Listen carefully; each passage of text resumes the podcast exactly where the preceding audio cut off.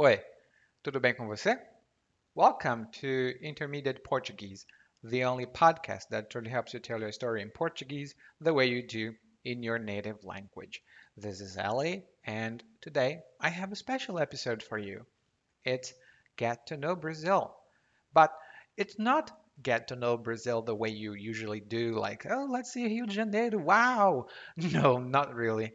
Today we are going to talk about a very specific thing that modern Brazilians know about and something that you can use to spark conversations with friends, colleagues, maybe family members. And it's going to be very easy because this is something that every Brazilian knows. But before I forget, if you have some frustration with the verbs and you want to speak Portuguese with some more confidence, go to www.portuguesewithali.com forward slash verbs and grab your free report now. And just one more quick thing about this podcast. Every Sunday, you'll have a new episode on an aspect of the Brazilian society that few foreigners know about, and that if you do, you know, when someone talks about something that is very dear to you, that you are like, wow, I really love that. This is something that you can use to talk with Brazilians and inspire the same kind of reaction. Now, let's get started.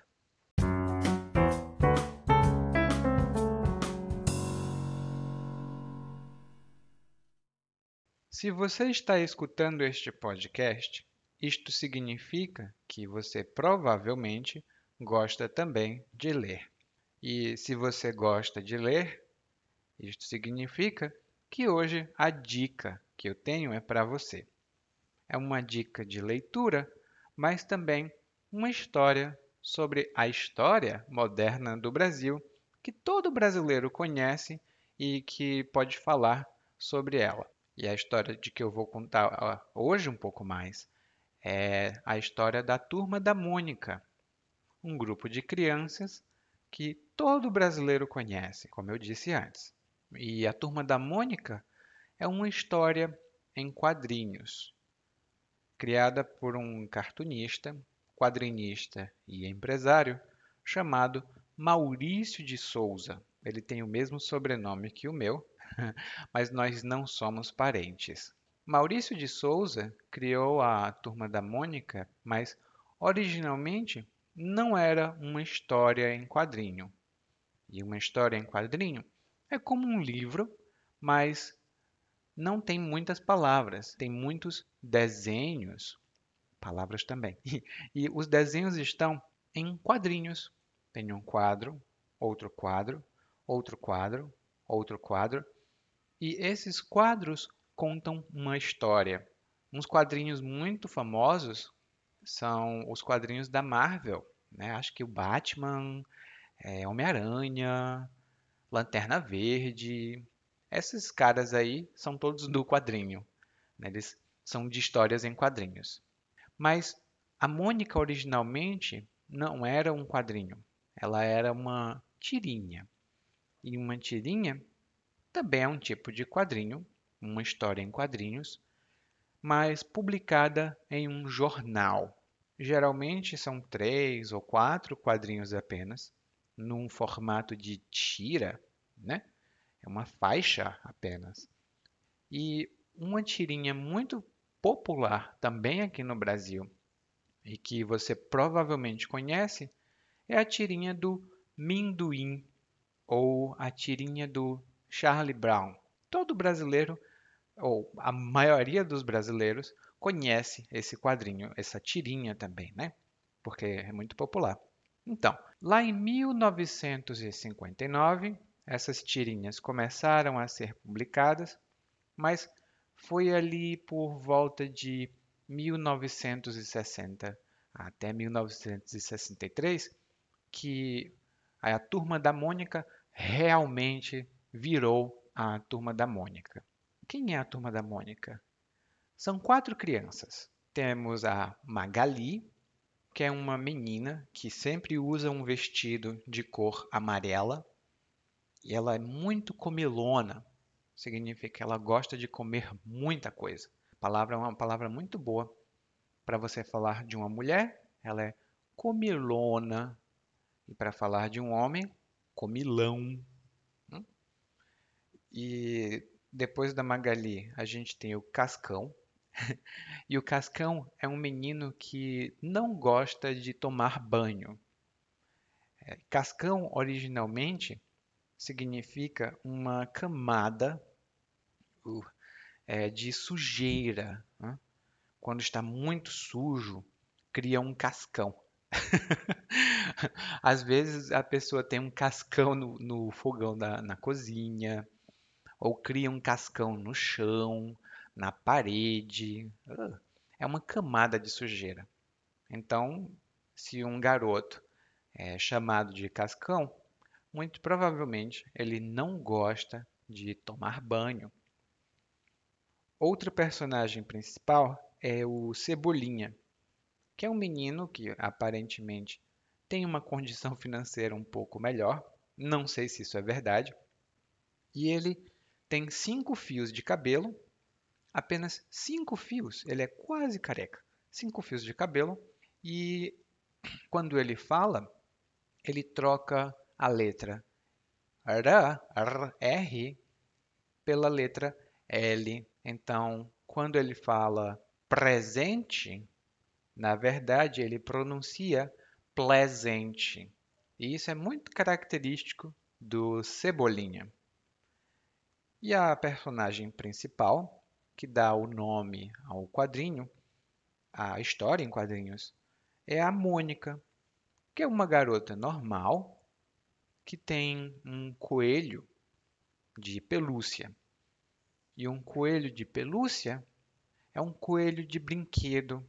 Ele é fofo, porque dentro dele tem um material macio, um material muito bom de pegar, tem um toque muito bom. Essas crianças são as personagens principais, mas tem outros, muitos outros personagens, na verdade. A turma da Mônica também engloba, isso é, ela também inclui, e englobar significa incluir. Ela inclui a turma do Chico Bento, que é uma coisa mais campestre, uma coisa mais do interior, uma coisa mais do campo. Tem a turma da Tina, que tem uma pegada mais adulta, né? E uma pegada, uma vibe, uma atmosfera mais adulta. Tem a turma da mata, com o índio Papacapim e outros personagens indígenas da floresta. Tem a turma do Penadinho, gosto muito dessa, que é a turma morta-viva, a turma que vive no cemitério. Eles são todos mortos. O penadinho é um fantasma.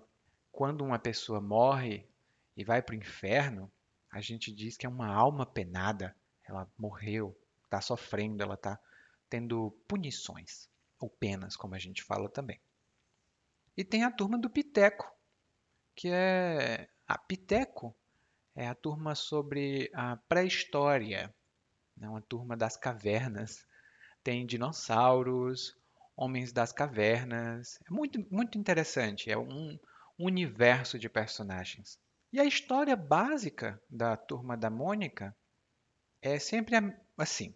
É uma história mais ou menos comum.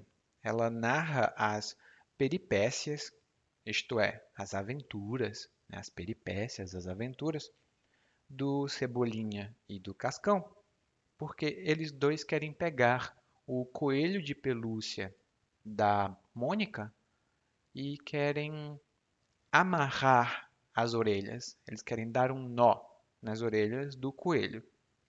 Aliás, o coelho se chama Sansão. E o Sansão é a arma da Mônica porque a Mônica, apesar de ser uma garotinha razoavelmente é, comum, ela é muito forte, muito, muito forte.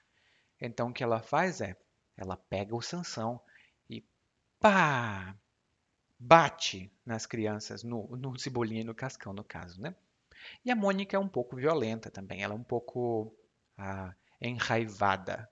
Significa que ela tem raiva com facilidade. Isso tudo sobre a história, porque a Mônica você não imagina. Mas a Mônica é ultra, ultra, ultra famosa aqui no Brasil.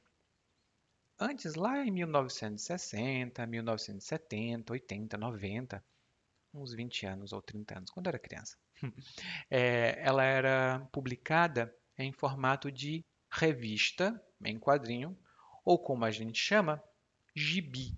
É, o gibi é uma revista em quadrinhos, a mesma coisa aqui. Mas quando eu era criança, nós falávamos do gibi como uma revista menor, que cabia no bolso. E o, a revista mesmo era um pouco maior. Ela era publicada, acho que semanalmente. Eram muitas revistas, mas vamos dizer aqui que ela era publicada mensalmente. E toda época de férias, tipo em julho e em janeiro, tinha uma edição especial. Era o almanaque de férias. E um almanaque é uma publicação um pouco mais volumosa, um pouco mais assim, um pouco maior de revistas, geralmente de revistas em quadrinhos. A gente tinha o almanaque de férias. Era muito legal. Eu não tinha dinheiro para comprar e meus pais também não tinham, mas os meus amigos tinham. e eu, eu, eu não comprava, mas eu tomava emprestado o, o almanaque que meus amigos tinham. Né? Eu pegava emprestado, eu nunca comprei, da verdade. Uma pena. E você podia comprar o gibi nas bancas de revistas. Hoje em dia, infelizmente, já não é tão comum, porque na maioria das cidades brasileiras as bancas não ficaram tão populares, não. Talvez numa cidade um pouco maior, mas na minha cidade, que eu morava quando eu era criança, não tinha. E falando em gibi, tem uma expressão muito legal que quando uma coisa é fantástica, é sensacional, é superba, a gente diz que é uma coisa que não está no gibi. Por exemplo, você pode comer alguma coisa, hum, essa coisa tão gostosa não está no gibi significa maravilhoso. É uma expressão um pouco mais antiga, da época que nós líamos gibi. Então, se você disser isso, as pessoas vão pensar que você tem uma idade um pouco mais avançada. no meu caso, eu tenho 32, estou indo para 33, então eu posso dizer, eu sou velho né, na, na sociedade brasileira. E o gibi inicialmente cresceu muito. Você precisa realmente ver para crer ou ver para acreditar. O, a revista virou um livro maior, depois virou um jogo eletrônico, um jogo de videogame, depois virou desenho animado. Eu não gosto muito do desenho. E até parque temático, como a Disney é um parque temático, acredite ficou tão famosa a Turma da Mônica que também ganhou edições internacionais.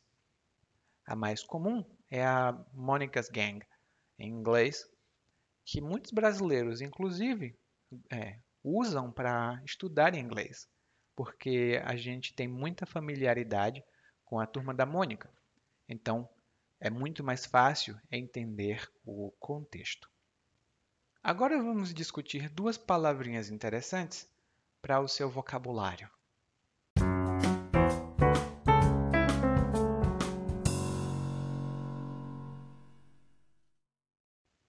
E agora vamos à parte do vocabulário mais importante. Se você falar espanhol, muito provavelmente você vai ter um probleminha com as duas palavras que eu vou discutir agora. É bater e pegar. Pegar em espanhol é bater em português. Por exemplo, você pode bater na mesa, bater na porta, que é a mesma coisa. É, você pode bater em alguém. E aqui preste bem atenção. Nunca é bater alguém, é bater em alguém. Já Pegar significa usar as suas mãos para tocar e segurar alguma coisa. Por exemplo, alguém pode dizer assim: Você pode pegar o sal que está na mesa, por favor? Você pode pegar o sal que está na mesa? E a gente também diz pegar no sentido de, como eu disse, tocar. Por exemplo, pega aqui no meu rosto e me diz se está bem. Pega no meu rosto e me diz se está bem. Quando pegar significa tocar, você diz pegar em alguma coisa. Mas quando pegar significa segurar, a gente diz pegar alguma coisa. Por exemplo, pegue o livro, por favor. Significa pegue, segure o livro. E quando a gente diz pegue no livro, isso significa pegar e tocar o livro. Outra palavra, aliás, outras duas palavras que podem dar um pouco de confusão são decepcionar e enganar. Decepcionar, eu não falei ela no podcast, mas eu falo agora, porque eu gostava muito da Turma da Mônica, da revista. E quando o desenho animado saiu na televisão, eu, uau, quero ver, quero muito ver. Só que os desenhos tinham apenas um minuto. E eu não estou mentindo, era um minuto. Começou? Oi, oi, tudo bem? Fim. E eu fiquei muito decepcionado na época, porque a revista era muito superior ao desenho. E decepcionado significa que eu fiquei triste, porque eu tinha uma expectativa e essa expectativa não foi cumprida, ela não foi atendida. Enganar significa fazer outra pessoa acreditar em algo que não é verdade, porque você quer alguma vantagem. Por exemplo, um bandido engana a vítima. Ele diz: Não vou fazer nada, e ele faz. E muitas pessoas telefonam para a casa das outras tentando enganá-las para fazê-las acreditarem que quem está ligando é uma empresa importante, quando na verdade é um bandido, um criminoso. Se você me enganar, eu vou ser enganado e provavelmente eu vou ficar um pouco decepcionado. E agora eu tenho um pequeno aviso para você. You just listened to Intermediate Portuguese, the only podcast that truly helps you tell a story in Portuguese the way you do in a native language. This has been Ellie, and if you want to improve your Portuguese even faster, visit regularly www.portuguesewithellie.com and intermediateportuguese.com. Thank you. Muito obrigado e até a próxima. Tchau, tchau.